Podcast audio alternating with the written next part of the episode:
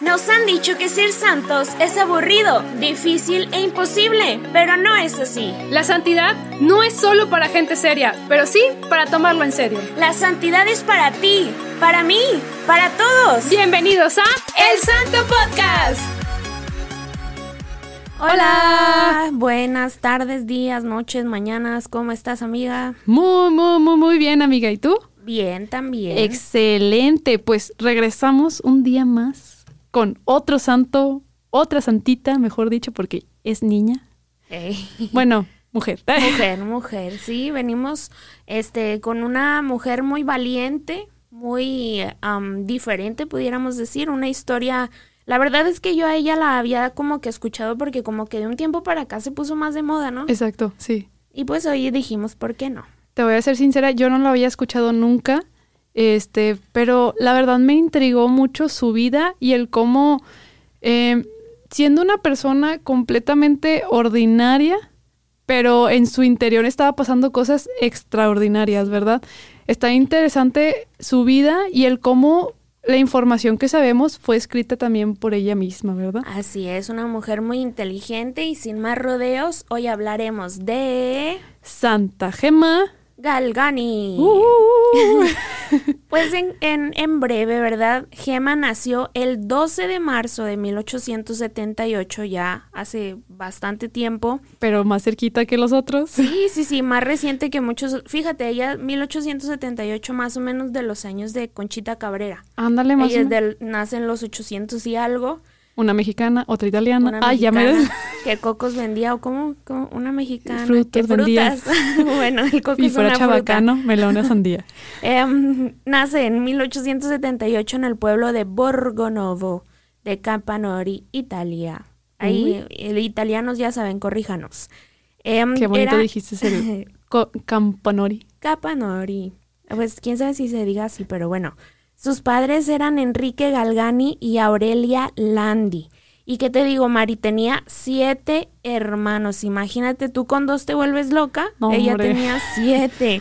Y además, ella era la cuarta en nacer y la primera niña. Yo me imagino que ellos estaban locos, pero de ternura también. O sea, después de que tres varones tener su primera niña, yo creo que para Enrique y Aurelia era mágico era enamorarse de una belleza, porque a veces las niñas, ay, perdonen que nos digan, pero las niñas damos alegría. Ay, sí, pues con sus chonguitos y los vestiditos. Y los vestiditos coquetitos, sí, claro. Claro, y pues em, al, al día siguiente de nacer fue bautizada, siendo nombrada como Gema Hipólita Pía Galgani. Yo he escuchado ese nombre varias veces, fíjate, Pía.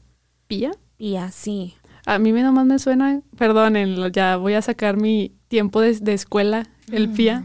No, pero... Ah, sí, el Producto Integrador de Aprendizaje. Ajá, ese mera, entregamos un producto al final, perdón, un proyecto al final de, los semestres, pero ese es otro tema. Pues Pía suena como Pío, ¿no? Al final. como el Padre Pío. El Padre Pío, exacto. Entonces, a lo mejor por ahí pudo haber sido absorbido ese nombre, ¿verdad? O como el Pollito Pío. A lo mejor estaba de moda. El, pollito pía. el, la pollita pía, pues bueno, después de un mes eh, o algunos meses la familia se muda a Luca, otra región de Italia también. Sí. Y ahí vivieron el resto de su vida. Y hay una anécdota, ¿verdad? De cuando tenía cuatro años, Mari. Sí, bueno, la verdad es que ya lo hemos dicho muchos santos que dice de que, ay, desde chiquitos empiezan a mostrar aires de santidad. Y pues no fue la excepción, obviamente, Gema.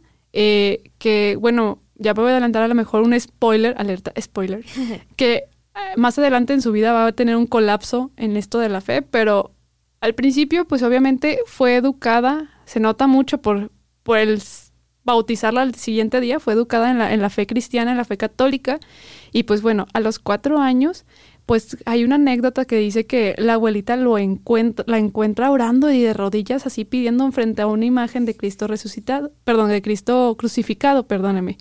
Entonces ella, la abuelita decía, pues, ¿qué está haciendo esta niña, no? Y la niña pues le decía, pues en su inocencia y a la vez como conociendo decía, abuelita, pues guarda silencio, estamos rezando la Ave María aquí a, a, la Virgen y al Señor, ¿no? Entonces la abuelita es intrigada porque decía, o sea, qué tierna a que a una edad muy corta estuviera interesada. Pero más adelante en la historia, Adri, vamos a descubrir que la culpable fue doña Aurelia, que pues obviamente es su mamá, ¿no? Ella fue la, la, culpable que hiciera que sus hijos como que incluyeran en su, corazón, en su corazón a esta vida de, de Dios, ¿no? A esta vida de pídele al Señor, ¿no? Porque hay una historia muy, muy bonita que a lo mejor ya me voy a adelantar, me voy a brincar un poquito más, más, más rápido a lo mejor en esta parte de su infancia, porque decía que Gema oraba junto con su mamá y su mamá era un poco enfermiza. Ajá. Igual Gema, pero, pero más, más su mamá. Y pues recordemos que en ese tiempo no existía tanto la medicina. Entonces, cuando la mamá enfermaba, le decía a Gema, vamos a orar para que Dios haga su voluntad. Y, y pues decía Gema en su inocencia de que no, mamá, pues que te cure, ¿no? Ajá. Dice, no, mijita, porque al final vamos a cargar juntos la cruz del Señor. Entonces, como que ese amor que tenía la mamá, pues le fue intrigando, pues a Gema, obviamente, ¿no? Así es, y fíjate que a mí me impresiona eh, cómo con naturalidad se le habla a una niña tan pequeña de una persona crucificada, muerta en una cruz, violentada, ensangrentada, con dolor. O sea, si lo vemos de una forma como fría, pues eso es lo que eh, sucedió con nuestro Señor Jesucristo. O sea, el camino de la cruz no fue un camino de fiesta, ¿verdad? No. Fue un camino de calvario. Y yo me quedé un poco impresionada con esta parte cuando veo que ella a su niña le dice, mira, mira cómo, o sea, de primera ver la imagen de un sí. crucifijo con el Cristo crucificado, eh, yo creo que ya es impactante y decir, murió por nosotros, murió por ti, por tus pecados, son palabras fuertes. O Para sea, que no, un niño lo comprenda, la claro, verdad. Sí, es sí, muy complicado, pero a veces eh, pues la mente de los niños es de inocencia, ¿no? Es de, es de descubrimiento, es de sorprenderse y entonces tal vez ella lo vio con naturalidad claro. y dijo, claro, o sea, se ve que está sufriendo y si está sufriendo, sufre por mí, ¿no? Yo ya no quiero que sufra porque los niños así son, los niños procuran el bien de los demás, entonces eh, yo creo que Gema inconscientemente pudo haber pensado, a lo mejor le estoy poniendo pensamientos de más, pero tal vez dijo, yo no quiero que sufra por mí. ¿Qué puedo hacer yo para que Cristo no sufra por mí? Exacto. E eso es muy cierto, Adri, porque, híjole, me acuerdo mucho de, de una niña, que mejor dicho era un adulto y me contó una, una parte de su infancia. Y me decía mucho eso de que ver a Cristo crucificado, ella le causaba mucho dolor y mucho issues, digámoslo así, de que en su cabeza. Y lo que hacía era quitarle la cruz. O sea, separaba yeah. la imagen de la cruz. Entonces, cuando somos niños no llegamos a comprender tanto el gran sacrificio del Señor. Y solamente con ver una imagen lo entiendes. Pero qué importante es que la mamá, de hecho lo, lo dice Gema en un escrito que dice, mi mamá, o sea, como que me mostraba que él le dolía a ella, entonces Ajá. como que a mí también me dolía junto con ella, entonces a, así fue como como el amor a la cruz empezó a caminar sobre ella, ¿no? Y pues ya más adelante realmente hizo la primera la confirmación que realmente ya ahorita creo que estamos en esa edad, ¿no? A los siete años hacemos confirmación, más o sí, menos. Sí, o sea, antes de los diez creo sí la hacen. Sí, ¿verdad? O -huh. sea, sí se entra en el catecismo infantil, ¿verdad? Sí ya cuando empe empezamos a leer y todo esto, pues obviamente eh, a los siete años, creo que fue un 26 de marzo, si no me equivoco, Gemma fue confirmada y le pasa un suceso que vamos a ir viendo cómo el Espíritu Santo, y no solamente el Espíritu Santo, ahí voy a meter un poquito al ángel custodio, empieza a, a, impactar un poquito en la vida de Gemma. Dato curioso, a Gemma la conocemos justamente por eso, porque el ella pudo tener un éxtasis junto con su ángel custodio. O sea, gracias a, a, este tipo de santos, incluyó a Gema, conocemos y sabemos la existencia de que todos tenemos un ángel eh, de la guarda. De la guarda, exactamente. Entonces, ella al momento de ser confirmada, de repente escuchó una voz en su corazón. Póngale el Espíritu Santo, póngale ángel custodio. Estamos en esa... Un soplo de Dios. Un soplo de Dios, sí. Donde decía, oye, ¿sabes qué? ¿Quieres darme a tu mamá? Y ella, claro, pues, o sea, es, es, si eres Dios, claramente te voy a dar a mi mamá. Pero ¿qué pasa? Es que ella dice, ¿sabes qué? Pero me voy con ella. Sí. Se ofrece también, pero dice, ¿sabes qué? No. O sea, esa voz decía, no, tú te tienes que quedar y te vas a quedar un buen rato todavía con tu papá, porque tienes una misión. Y ella de que, pues, como que no estaba de acuerdo y como que sí, no. Pero al final dijo, pues si es la voluntad de Dios, pues se haga, ¿no? O sea, al final, mm, pues se tiene que hacer, ¿no?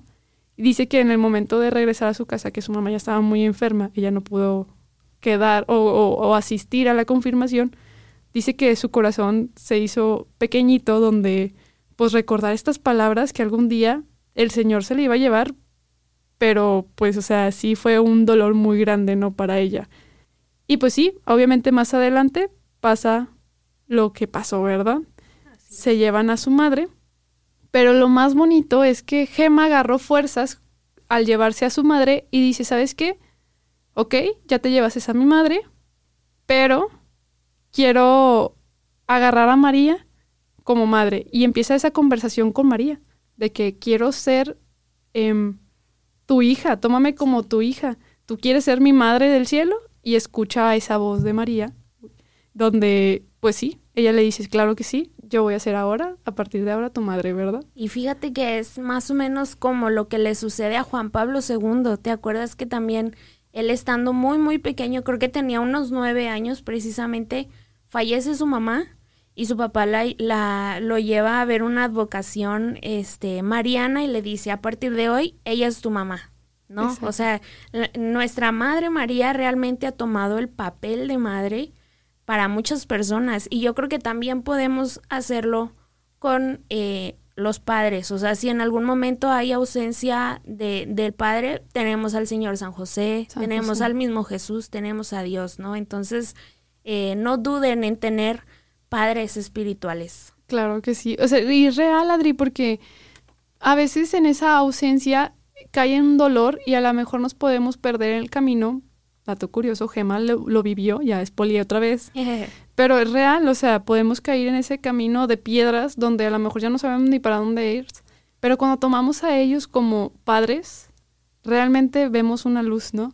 Claro. Y, y, y qué tan, tan fuerte era el amor de esta pequeña niñita que, bueno, ella siempre fue educada en, en escuelas religiosas, ¿no? O sea, donde las religiosas eran pues las maestras o las tutoras o etcétera, ¿no? O sea, en conventos estuvo estudiando, no era religiosa, no estaba estudiando, pero está en esas clases, ¿no?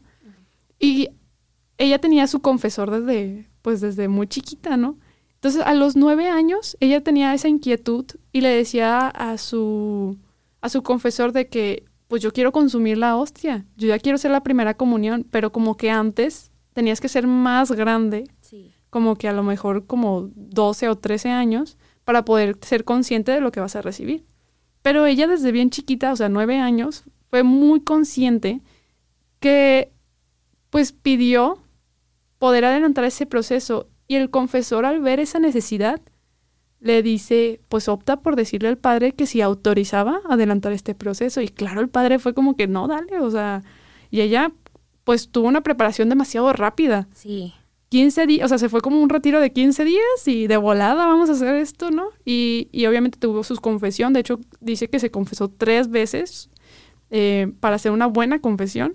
Y ahora sí, ya un, creo que un 17 de junio de 1887, se, en la fiesta del Sagrado Corazón. De ese año. De ese año. Hizo su primera comunión y pudo consumir por primera vez al Señor, ¿no? Hay unas frases donde ella dice que sentía cómo ardía su corazón, ¿no? Y cómo con esto podría ayudar a que la cruz fuera más, más allá, ¿no? Entonces es muy bonito cómo Gema empieza a tener esta intimidad con el Señor. Pero, pues, ¿qué pasa? Pasa una noticia muy triste, Adri. Ay, no, ¿qué pasó? No sé exactamente a qué edad, pero más adelante vemos que el papá de, de, pues, de Gema fallece Ah. Este, yo creo que también igual de una enfermedad. No, no alcancé a, investigar muy bien esta parte, pero sí, sí, pues sabemos que fallece y qué pasa que los hermanos empiezan a, a, separar. a separarse. El primero, el mayor, se fue a otro país y muere. Y luego el otro se va a otro país y empieza a estudiar. Y luego las otras las separan con unas tías y a los otros con otros tíos. Entonces Gema termina con un hermano, o sea, termina yéndose con un tío junto con otro hermano. ¿Y qué pasa? Que ella dejó y se alejó completamente de la fe porque dijo, ¿cómo? yo te sirvo, yo te escucho, yo te siento y, y tú me pagas así, pues y no. ya me dejaste huérfana. Exacto. Y ahora, y pues mi hermano acaba de fallecer y el otro, pues quién sabe dónde esté y la otra, pues no sé dónde anda. O sea, real, o sea, y, y realmente pasa con nosotros, ¿no? Pero viene algo que a lo mejor va a impactar, pero ya mayor a Gema, ¿no? En, perdón. sí, sí, dale. En esta crisis que, que empezó, estamos hablando más o menos que su crisis empezó alrededor de los 14 años, 15 años o hasta los 18. La verdad es que se desconoce mucho esta, este ramo, ¿no? Ajá. Y fue hasta los 20 que tomó la decisión de volver a Dios, pero ojo, ¿por qué volvió? Porque enfermó gravemente. Sí. Empezó a sentir unos dolores eh, muy intensos en su columna y dijo, pues qué onda, ¿no? Y empezó a perder movilidades y empezó a perder todo esto, pues por la enfermedad, ¿no? Empezó con unos dolores muy fuertes. ¿Y qué pasa? Es que ahora sí se empieza a acercar un poquito más a Dios y le, así, pero con pantalones, le decía a Dios de que, eh, pues cúrame y te- empiezo a volver a creer en ti, ¿no? Sí, sí, sí. Y, y, y, pues cúrame y esto, ¿no? Y, y qué pasa es que al escuchar estas oraciones, la gente de alrededor como que fue como que, "Mm, vamos a ayudarla, ¿no? O sea, Sí. ¿cómo le hacemos para que ella se acerque, no? Fue en este caso una señora que de hecho más adelante vamos a ver que la toma como, como su hija, digámoslo así, Ajá. y la empieza a cuidar por las siguientes cosas que van a pasar en su vida, ¿no? A ver, cuéntame más. Ya- ya se está poniendo bueno, ¿no? Está bien padre porque se acerca esta señora que se llama, eh, híjole, se llama Cecilia. Ok. Cecilia, vamos a ver. Ceci.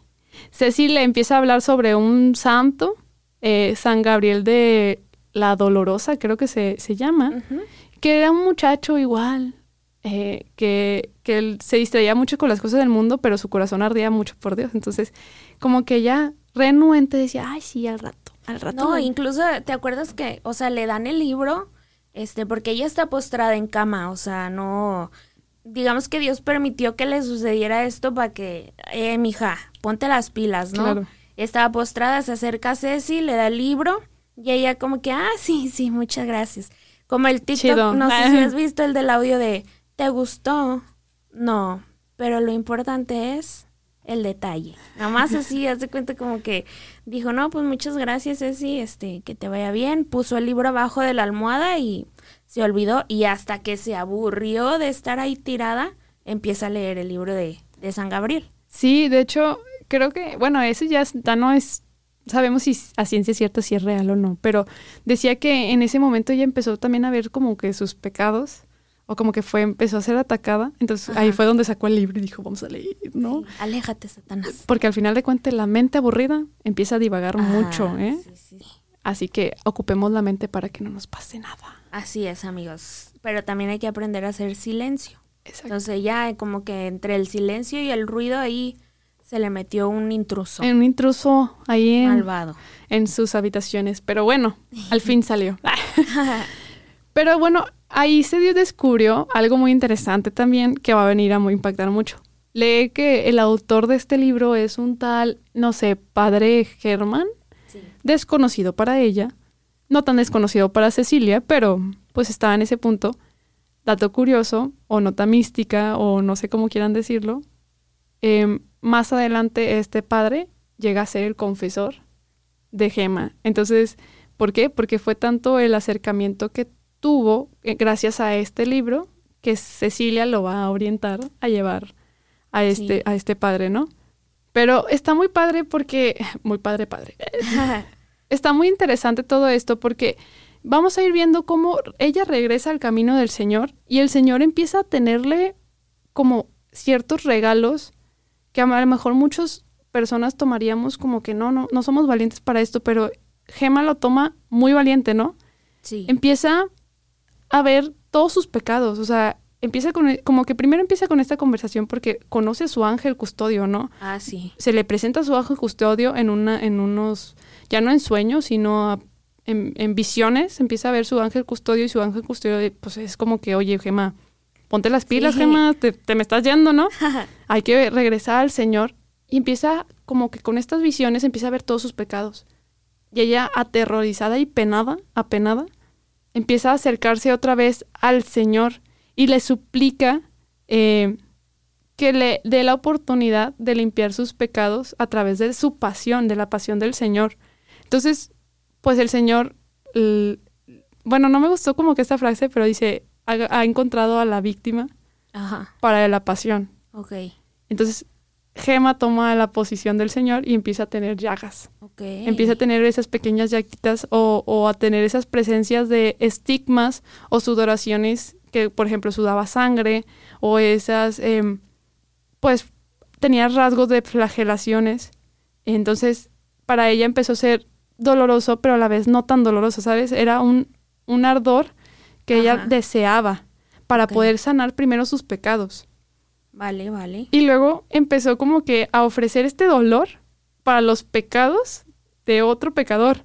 De hecho, dato curioso, en el libro sí dice que yo, yo pedía por un pecador, pero era un sacerdote que había tirado la sotana. O sea, ah. había colgado los hábitos, digamos así. Entonces ella pedía para que él volviera. Entonces, esos estigmas estaba muy raro porque se presentaba los jueves. No, creo que, creo que no me acuerdo si se presentaba los viernes o los jueves los estigmas y para la tarde del día siguiente ya se quitaban. Entonces nomás siempre era como una vez a la semana. Entonces Pero cada semana. Cada semana. Sí, era. Exacto. Muy puntual el señor. El señor era decía, mm, vas a estar el jueves a las 3 de la tarde con estigmas, a las 6 eh, te las quitamos. Dios tiene su tiempo, ¿eh? Pero todo esto lo presenció Cecilia. Porque Cecilia era la que le ayudaba a sanar esos estigmas y a, ver cómo ella oraba, pues al Señor, obviamente, ¿no? Tuvo todas estas, mm, pues sí, todas estas presentaciones donde su ángel la orientaba y pues ella, eh, a través de estas oraciones, pues iba, iba con el Señor, ¿verdad? Ok, ok. Sí, o sea, la, la vida de Gema tuvo momentos de mucha intensidad y fíjate que eh, vi una imagen muy interesante, eh, una pintura donde sale Santa Gema junto, si no me equivoco, es precisamente junto con San Gabriel de la Dolorosa. Eh, imagínate un como una tina grande de esas donde aplastan las uvas para hacer vino. Ok. Ok, una de esas. de un lado, o sea, por afuera, de un lado está San Gabriel, un joven, creo que era calvo, no estoy muy segura un joven religioso, y del otro lado Santa Gema con un hábito, porque cuando muere, spoiler alert, este, si no me equivoco, la entierran con un hábito. Sí. Este, bueno, del otro lado. Ellos en sus manos sostienen unas copas, unos cálices. Ok. Sí, sí. Y en, el, en esta cubeta que les digo, donde se supone que se muelen las uvas, en lugar de haber uvas haciendo vino, aplastándose para hacer vino, está Jesucristo. ¿no? O sea, él está siendo eh, la víctima y entonces sus gracias, que es su sangre, está un chorro cayendo. O sea, literal, no un chorro de, de cosas, sino un chorrito cayendo sobre la cabeza de San Gabriel y otro sobre la cabeza de, de Gema, ¿no? Es como ellos recibiendo el producto o ellos recibiendo a la víctima y convirtiéndose ellos mismos en víctimas. Además que lo, las, los cálices que traen en sus manos se pudieran interpretar, no sabemos si el artista lo hizo de esta intención, em, ellos siendo propiamente un cáliz al recibir este chorro de sangre por la cabeza y también cuidando que nada se derrame, ¿verdad? Que no se haga mal uso de la sangre del Señor. Está bastante, bastante padre la, la imagen. Si la vuelvo a encontrar, se las comparto. Deberíamos de subirla a las historias porque sí. realmente creo que el artista, pues es real, o sea, al final de cuentas, ellos fueron cáliz o fueron ese pequeño, eh, ¿cómo se le dice cuando metes ¿Recipiente? Donde metes al Señor eh, Eucaristía. Ajá. La custodia. Custodia. Como esa pequeña custodia de que... Las dos. sí, nos quedamos de que... Ah. este, esa pequeña custodia para poder ellos, pues al final de cuentas, representar, no representar, sino llevar al Señor a un lado, ¿no? Llevarlo a, a todo mundo. Entonces, pues ahí empieza como que ese ardor y pues esa intención, ¿no? Pero, ¿qué pasa más adelante ya para ir a lo mejor acortando la vida de Gema? Que realmente Gema pues murió muy joven, murió como a los 25 años, si no me equivoco. Entonces, em, más adelante ella al tener una curación milagrosa, porque tuvo una curación milagrosa a través de esto, de los dolores que tenían en la espalda, no me acuerdo muy bien qué enfermedad era, pero sí, ahí, ahí la investigué, pero, pero bueno. Entonces, ella se ofreció como en el, a los 24 años, ella em, se ofreció al Señor para salvar las almas, para la salvación de las almas. Pero el Señor, pues dijo, oye, pues, pues sí, está bien, pero pues obviamente todo tiene un, una causa, ¿no? Un, un, pago. Sí. Y, y, ella dijo, no, pues va, yo, yo me ofrezco totalmente para que todas las almas se salven. Y recordemos que Jesús hizo lo mismo, o sea, Él se ofreció para limpiarnos los pecados a nosotros. Y Gema hizo exactamente lo mismo. Dijo, yo también me ofrezco para salvar a las almas. Entonces, em, Jesús acepta y, y, ella a los 24 años cae en una enfermedad, creo que era tuberculosis, si no me equivoco, y llegó a un punto donde ya no podía ni ingerir alimento porque, este, pues sí, la tuberculosis poco a poco se, lo, se la estaba acabando, ¿no? Sí, ya a partir de ahí, pues su vida, pues sí, simplemente la perdió. Fue un, un desgaste rápido, la, la enfermedad la atacó rápidamente.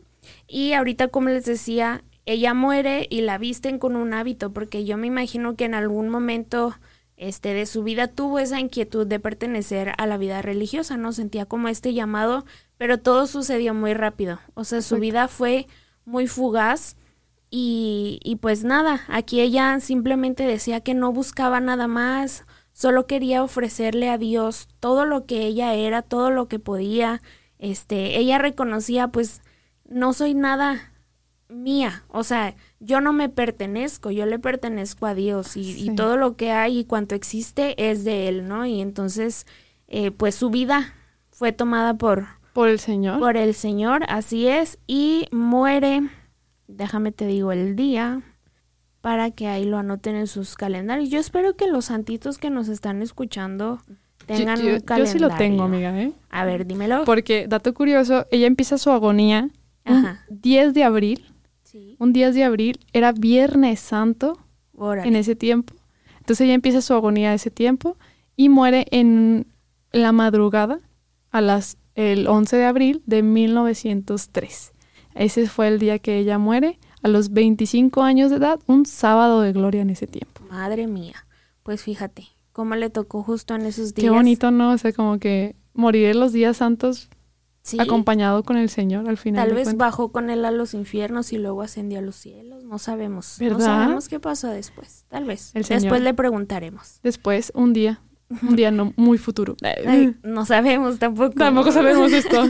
y pues nada, este, después de su muerte hubieron milagros, este, atribuidos a su intercesión. Se hablan de tres principales, ¿no? Que son curaciones milagrosas. Casi el 99% son este, curaciones. Este, mm, por ejemplo, un granjero tenía un tumor eh, como ulceroso, de úlceras que, que, él tenía en su pierna y era ya muy grande y le, le impedía caminar, era muy complicado para él. Y luego, o sea, aparte, imagínatelo, granjero los granjeros no es como que se puedan quedar sentados en su silla nomás, no, ¿verdad? Entonces, este, su hija fue la que consiguió una reliquia de gema y dijo, pues de ahí voy a ver qué le hago a mi papá. Le hizo la señal de la cruz en la pierna y oraron oraron por ello, pidieron la intercesión de Gema y el granjero se curó. Entonces, este es uno de los tres milagros y uno de los muchos que yo me imagino que ya existen al día de hoy, porque ya hablamos de más de 100 años de que Gema dejó la vida terrenal. Y pues nada, muere, la canoniza el padre Pío, bueno, el Papa Pío XII en 1940. Se le considera, bueno, es la primera mujer santa del siglo XX. Del siglo XX, así es. Em, ahorita ya estamos en el siglo XXI. Habrá que ver quién es la primera del siglo XXI. Eh, vamos a investigar. vamos a investigarla. Y sus restos están en Lucas, si no me equivoco, es Italia. ¿Es Italia? Y en España la memoria de Gema la celebran el 14 de mayo. Entonces, si ustedes por ahí ven que es el en abril, en mayo, abril, mayo, no importa. Cualquier día es bueno para honrar su memoria. Exacto. Y pues realmente creo que la le atribuyen a la, como el patronado a las personas que sufren de los dolores de espalda. Sí. Así que si tú sufres un dolor de espalda, no, no, no, es Santa Gema. Hola, chavorruques también puede ser. También. Y tiene una frase muy bonita que, bueno, hay una frase que a lo mejor se la dan, que dice, sufrió la pasión por amor, sufrió por la pasión por amor de Jesús y por los pecadores. Wow. Realmente Santa Gema es una santita que no conocía, pero ahora me intriga cada vez más su vida porque su camino de santidad fue muy limpio, o sea, fue muy bonito, a pesar de todo lo que pasó, realmente todavía siguió siendo muy limpio. Obviamente es una historia aún más larga que este podcast se queda corto, pero Sí. pues yo creo que está bien para reinteresarnos en su vida, ¿verdad? Así es, y pues nada, Mari, llegamos al final de este episodio. Muchas gracias por escucharnos. Le mandamos saludos a Alan, Alan Flowers. Ala, ala. El diseñador estrella de- del Instagram. Del Te mandamos un saludo. Y pues nada, Mari, terminamos. Terminamos. ¿Qué, ¿Qué opinas, amiga, que terminamos con una oración? Muy bien, amiga, adelante. Nos ponemos en la presencia del Padre, del Hijo y del Espíritu Santo. Amén. Amén. Pues vamos a pedir la intercesión de Santa Gema y, y, con eso también pedimos el ejemplo, que podamos ser como ella, aunque sea un poquito, y poder llegar a sufrir o ese regalo que tuvo ella, ¿verdad? Santa Gema, por favor, ayúdanos a poder ser valientes como tú, los tú lo fuiste y ayúdanos a poder llegar a ser un poco de lo que pudiste tú llegar a ser, a poder sufrir esos, ese, esa pasión con el Señor y acompañarlo a cada uno. También ayúdanos a poder ver por nuestros hermanos y por los pecados del mundo, para poder ser instrumento y poder llegar a dar más paz, ¿verdad? Más amor. Santa Gema, realmente eres una protectora y te pedimos también por aquellos estudiantes que ya están próximos o ya volvieron a la escuela y también te pedimos por nosotros, por nuestras familias. Amén. Amén. Santa Gema Galgani. Ruega por nosotros, santos y santos de Dios, rueguen por nosotros. Adiós. Bye. Me olvidó que Santa Gema era la patrona de los estudiantes.